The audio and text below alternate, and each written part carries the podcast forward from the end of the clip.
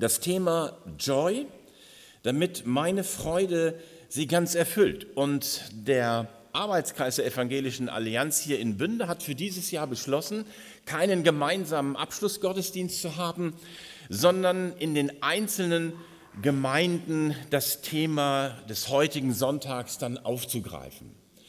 Deswegen habe ich meinen ursprünglichen Plan über die Jahreslosung auch verworfen und beuge mich diesem Diktat. Und über die Jahreslosung möchte ich dann nächsten Sonntag sprechen. Ja, diese Woche wurde viel über Freude nachgedacht, die wir im Glauben haben. Freude an der Schöpfung war ein Thema, Freude an Jesus Christus natürlich und Freude über unsere Erlösung, Freude im Leid sogar oder eben Freude als Frucht des Heiligen Geistes. Immer wieder wurde das Thema geistliche Freude neu aus anderen Perspektiven beleuchtet. Und heute nun für diesen Sonntag das Thema ewige Freude. Und was soll ich sagen? Als ich das Thema nachgeschlagen habe in dieser Woche, da habe ich gedacht, alter Falter, was für ein tolles Thema. Das ist so inspirierend, da werden die Gemeindehäuser voll sein. Und das seht ihr ja auch, kein Platz ist mehr frei. Die Leute, die sind ganz spannend drauf bedacht, dieses Thema nun wirklich miteinander zu bedenken von der Bibel. Quatsch. Ich habe genauso sparsam geguckt wie ihr jetzt. Ewige Freude. Ich dachte als erstes, boah, was für eine allgemeine Phrase. Da kannst du ja alles reinstecken und nichts. Und dann noch Psalm 126. Da hätte da nicht etwas aus dem Neuen Testament rein müssen. Und so saß ich an meinem Schreibtisch und betete und dachte über das Thema nach und las den Psalm. Und so peu à peu kam ich in dieses Thema hinein. Und ich glaube, dass wir am Ende vielleicht tatsächlich sagen, gut, dass wir heute Morgen in den Gemeinden darüber nachgedacht haben. Psalm 126 ist ein Lied der Freude. Das ist uns wahrscheinlich eben schon aufgefallen bei der Lesung. Und zwar einer Freude, die sich zum einen aus der Erinnerung speist und zum anderen aber auch von der Hoffnung auf Zukunft nährt. Es ist also nicht nur eine rückwärts gerichtete Sicht, so nach dem Motto, früher war alles besser und selbst ich, selbst die Zukunft war früher noch besser, Nein, nicht nur rückwärts gerichtet, um darin zu verbleiben, sondern um von daher den Blick nach vorne richten zu können, in die Zukunft. Israel hat gut lachen, weil Gott die Gefangenschaft Zions gewendet hat. Es ist eine Zeitenwende im Volk Israels, in ihrer Geschichte gewesen. Die Zeit des Leidens, der Vertreibung, der Tränen, der Entbehrungen ist durch das Eingreifen Gottes beendet worden.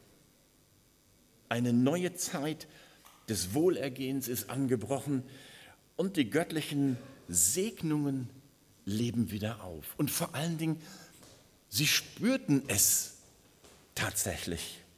Und deshalb kam diese Freude auf. Vers 3, der Herr hat Großes an uns getan. Das sind wir fröhlich. Grundstimmung von Christen. Freude ist überhaupt ein großes Thema in der Bibel. Wenn man es recherchiert, kommt man darauf, dass es über 300 Mal dieses Wort in seinen grammatikalischen ähm, Formen vorkommt. Freude. Wer hätte das gedacht? Ich finde ziemlich häufig für ein Buch, das oft als langweilig, bedrückend und bevormundend bezeichnet wird. Dass dieses Thema doch so einen weiten Raum einnimmt. Und dabei geht es nicht nur um unseren Gefühlszustand, dass wir immer fröhlich sind, wir immer Freude haben, sondern ist offensichtlich ein grundsätzliches Thema in der Welt Gottes. Wenn man etwas tiefer einsteigt und das recherchiert, macht man spannende Entdeckungen. Psalm 16, Vers 11. Dort, wo du bist, gibt es Freude die Fülle. Ungetrübtes Glück hält deine Hand ewig bereit. Gott ist nicht nur Schöpfer des Lebens, sondern auch Quelle der Freude, besingt Asaf, nachdem David ihn in den Dienst in der Stiftshütte bestellt hat, die Gemeinde im Lob Gottes anzuleiten. 1. Chroniker 16, 27, da singt er, Hoheit und Pracht sind vor ihm, Macht und Freude an seinem Ort. Und noch einmal David im Psalm 34, wer diesem Gott angehört, wird erfüllt mit Freude. Die auf ihn sehen, schreibt er, werden strahlen vor Freude und ihr Angesicht soll nicht schamrot werden. Auf diesem Hintergrund erstaunt es nicht, dass im Neuen Testament das Thema Freude dann auch weiter einen zentralen Platz einnimmt. Und das hat dann wieder mit uns zu tun, denn Jesus bezeugt, im Himmel ist Freude darüber, dass Bernhard, dass Helmut, dass wer auch immer zum Glauben gekommen ist. Da ist Freude im Himmel über einen Sünder, der Buße tut. Und die Bibel betont auch, dass die Freude, die unserem Glauben entspringt, sogar in schwierigsten Lebensumständen Bestand haben kann. Eines der profiliertesten Beispiele dafür im Neuen Testament ist ja der Philipperbrief, der immer wieder so als Brief der Freude bezeichnet wird. Natürlich wegen dem Vers, freue euch alle Wege und so weiter. Aber wenn man da hineintaucht in den Philipperbrief, entdeckt man ja, da ist nicht nur eitel Freude einfach so, immer Sonnenschein, sondern das sind die schwierigsten Umstände, die dort auch behandelt werden. In Kapitel 1 geht es um Neid und Missgunst in der Gemeinde. Und Paulus sagt, freut euch trotzdem. Das ist nicht alles. Tut manchmal weh und auch nicht gut. Aber das ist nicht alles. Freut euch alle Wege. In Kapitel 4 wird von massivem Streit die Rede sein, wo jemand dann auch benannt wird, sich darum zu kümmern, dass das wieder ins Reine kommt in der Gemeinde. Wir wissen, dass Streit natürlich die Freude dämpfen kann. Und wieder betont Paulus, das ist nicht alles, Streit kommt schon mal vor, versöhnt euch und es geht weiter, knüpft an die Freude an, die ihr grundsätzlich habt. Und natürlich, das wissen wir, diesen Brief hat er nicht von Malle ausgeschickt, der lag nicht am Strand mit einem Caipirinha in der Hand, der war im Gefängnis. Und auch nicht einfach nur so. Er wusste nicht, wie wird diese Gefangenschaft ausgehen. Wird sie damit enden, dass ich nochmal in den Dienst gehe oder werde ich vielleicht am Ende sogar hingerichtet? Und er sagt, das ist nicht alles. Das Wohlergehen für uns ist nicht alles. Das ist wichtig, das brauchen wir. Darum sollen wir immer wieder ringen. Dazu gibt er uns Kraft und Weisheit. Aber wir sollen daran denken, die Freude nicht zu verlieren. Das ist, da ist das biblische Zeugnis, denke ich, eben eindeutig. Gott ist ein Gott der Freude. Und wer immer im Glauben in ihm geborgen ist, wird immer wieder zu dieser Freude durchdringen. Und es stimmt, was wir vorhin in der Einleitung des Gottesdienstes ja schon gesagt bekommen haben. Das, was Nehemiah dem Volk Israel in schwierigster Situation geraten hat. Denkt daran, die Freude am Herrn ist eure Stärke. Ja, und heute zum Abschluss der Allianz Gebetswoche werden wir daran erinnert, dass diese Freude Bestand hat bis in Ewigkeit. Nicht nur temporäres Ereignis unseres Lebens hier ist, sondern, ich würde mal sagen, der Kern unseres Daseins im Glauben, der sich wie eine Riesenpflanze auswächst bis in die Ewigkeit. Und an dieser Stelle habe ich mich gefragt, was kann uns helfen, diese Freude in uns und untereinander zu stärken. Und zwei Vorschläge möchte ich heute Morgen dazu machen. Erstens, ich glaube, Freude wächst, wo wir Gott vertrauen, auch in schwierigsten Lebenssituationen. Die Freude wächst wieder, wenn wir Gott vertrauen, auch wenn es schwer fällt. Schwere Lebensumstände können unsere Freude im Glauben dämpfen, keine Frage.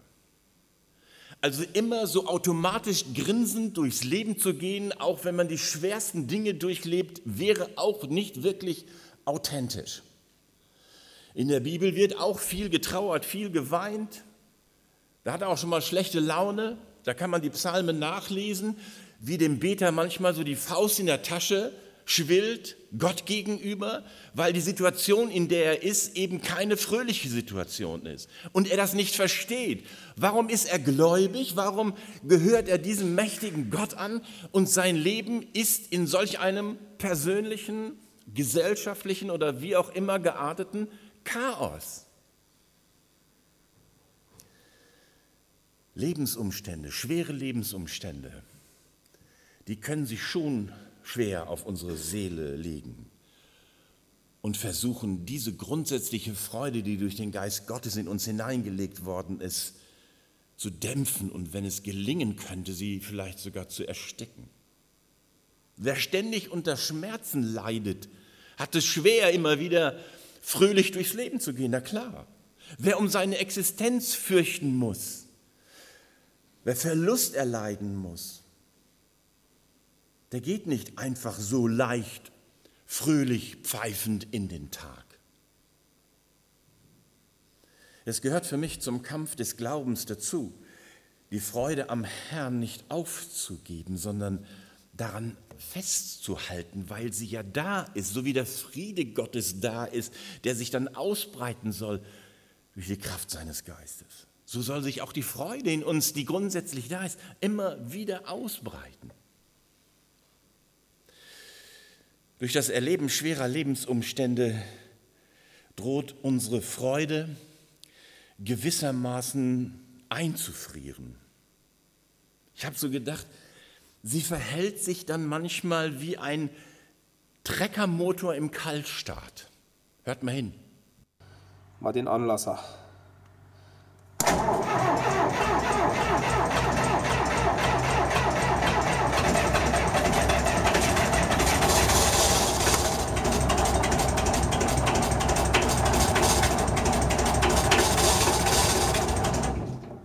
Das war noch nichts.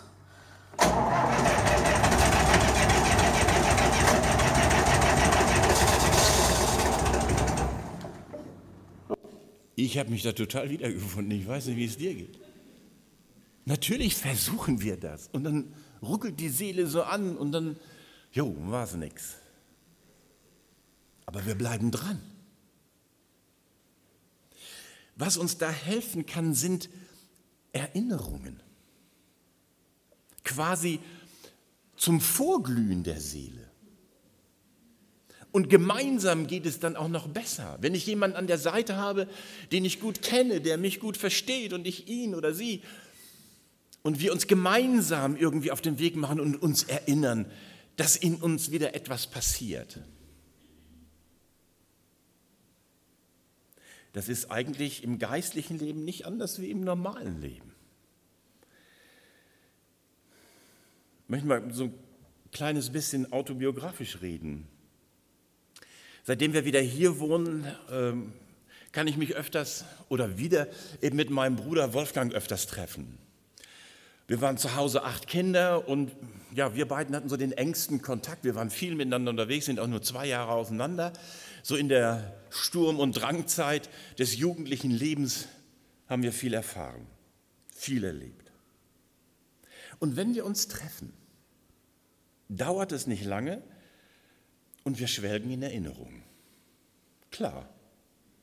Und schon bald lachen wir dann über Ereignisse, die damals gar nicht so unbrisant waren, aber im Rückspiegel dann doch eben sich geklärt haben. Wir erinnern uns an gewonnene Wettläufe gegen den Förster, weil der es nicht so witzig fand, wenn wir Feuer im Wald gemacht haben oder in dem Fischteich Sportangeln geübt haben. Dann musste immer einer gucken, wo der Förster ist und wenn der durchs Gebüsch kam, dann ging es aber ab durch den Wald und er hinterher. Und das hat manchmal richtig lange gedauert. Der hatte Ausdauer, der Mann. Und einer von meinen Kumpels, als wir so, ich keine Ahnung, so zwei Kilometer durch den Wald gehetzt sind, war er kaputt und sagt, wieso laufe ich eigentlich noch und bleib stehen? Und der Förster packt ihn, das sage ich dir jetzt.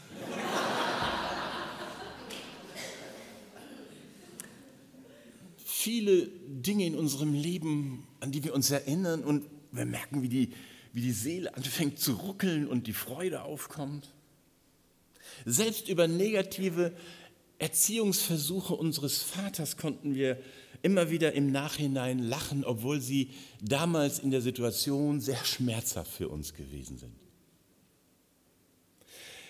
Und am Ende kommen wir immer wieder zu der Erkenntnis, trotz allem, wir hatten eine tolle Jugend.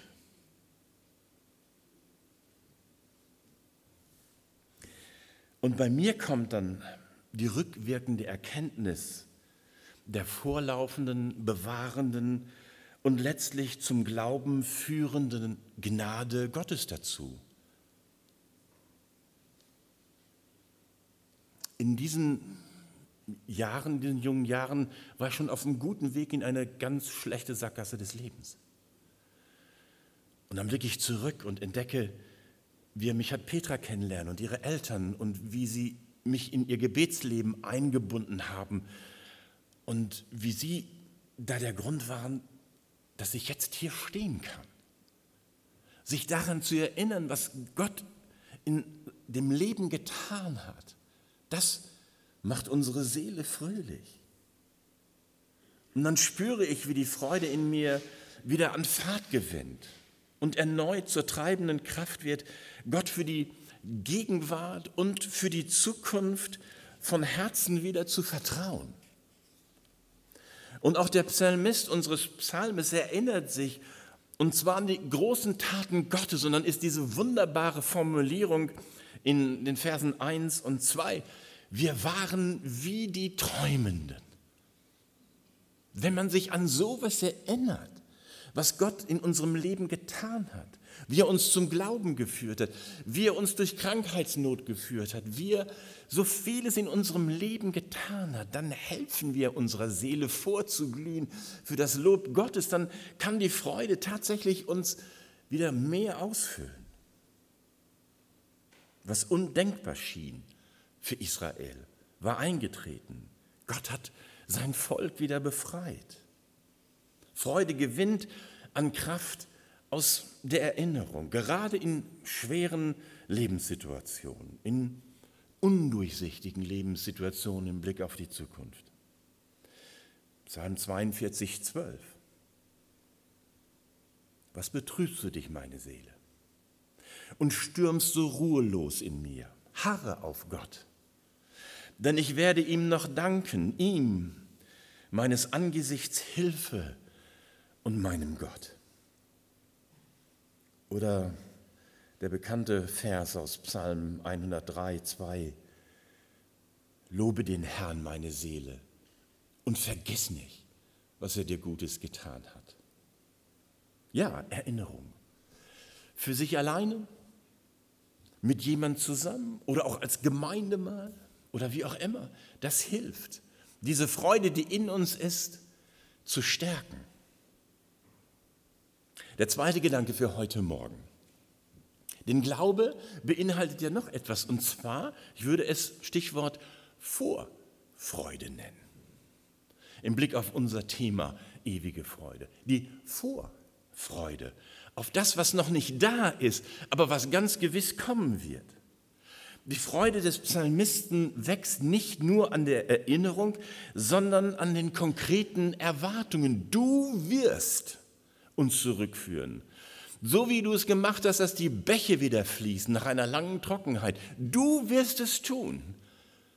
Das will ich in den Blick nehmen.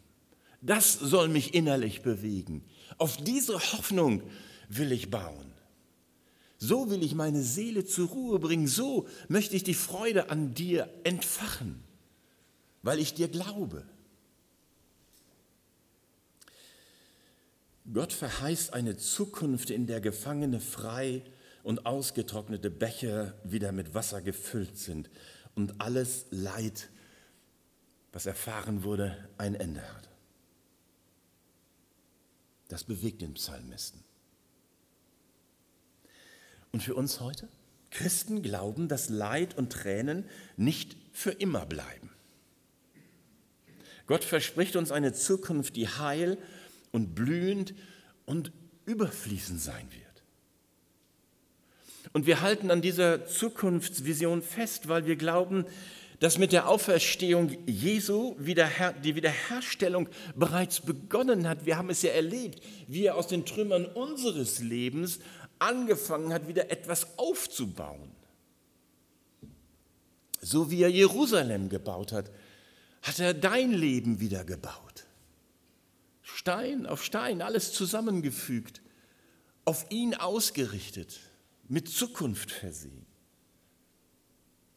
Und wir halten auch deshalb fest daran, weil es stimmt, was der Psalmist in Vers 5 sagt, die mit Tränen sehen werden, mit Freuden ernten. Oder um es mit Paulus vom Neuen Testament her zu sagen, die Leiden der Jetztzeit werden nicht mehr in Betracht kommen im Blick auf die Herrlichkeit, die an uns offenbart werden soll.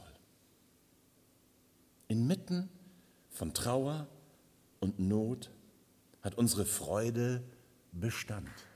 Sie wird sich nicht immer sofort explosionsartig darstellen, aber wir können ihr nachspüren, weil sie durch den Geist Gottes in uns hineingelegt ist.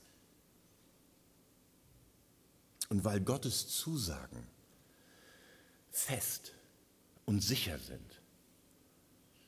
Er wird eines Tages unsere Tränen abwischen und uns an seinen Tisch zum großen Hochzeitsfest begrüßen. In Offenbarung 19, Vers 9, da heißt es, und der Engel sagte, schreib auf. Glücklich sind diejenigen, die zum Hochzeitsmahl des Lammes eingeladen sind. Wir sind eingeladen. Wir, du bist eingeladen. Und du weißt es, weil Gottes Geist in dir ist. Und er wird dir das zusprechen, obwohl dunkle Wolken dein Leben überschatten. Er wird dir sagen, das ist nicht für immer, da kommst du durch. Und wenn du am Ende sogar stirbst, bist du bei mir, in meiner Welt, wo es keine Tränen gibt, keine Trauer und keine Sünde. Das Beste kommt noch. Das klingt so wie eine Phrase, wenn wir das alles vorher nicht gehört hätten. Jetzt ahnen wir wieder vielleicht, das stimmt. Wir haben eine Freude, die Bestand hat, die ewig ist. Es ist keine leere Phrase, nur wir müssen immer wieder den Weg dahin finden, wie vielleicht heute Morgen. Diese Vorfreude lädt uns dazu ein, bereits hier und heute tatsächlich immer wieder auch fröhlich zu singen, fröhlich zu feiern, fröhlich zu leben und natürlich auch fröhlich zu lieben. Und ich habe so bei mir gedacht, das ist unsere Form des Widerstandes gegen jeglichen Zukunftspessimismus. Wir proklamieren damit, dass das Leiden nicht die letzte Realität ist. Deshalb der Rat des Paulus in Philippa 4, Vers 4. Freut euch, was auch immer geschieht, freut euch darüber, dass ihr mit dem Herrn verbunden seid. Das ist der Grund, unserer ewigen Freude. Ich komme zum Schluss. Die Erinnerung an Gottes Wirken und die Vorfreude auf die Zukunft bei ihm bewirken in uns die bleibende Freude. Und ewige Freude bedeutet also, wir haben schon jetzt unsere Heimat im Himmel. Von dort erwarten wir auch Jesus Christus, unseren Herrn und Retter. Amen.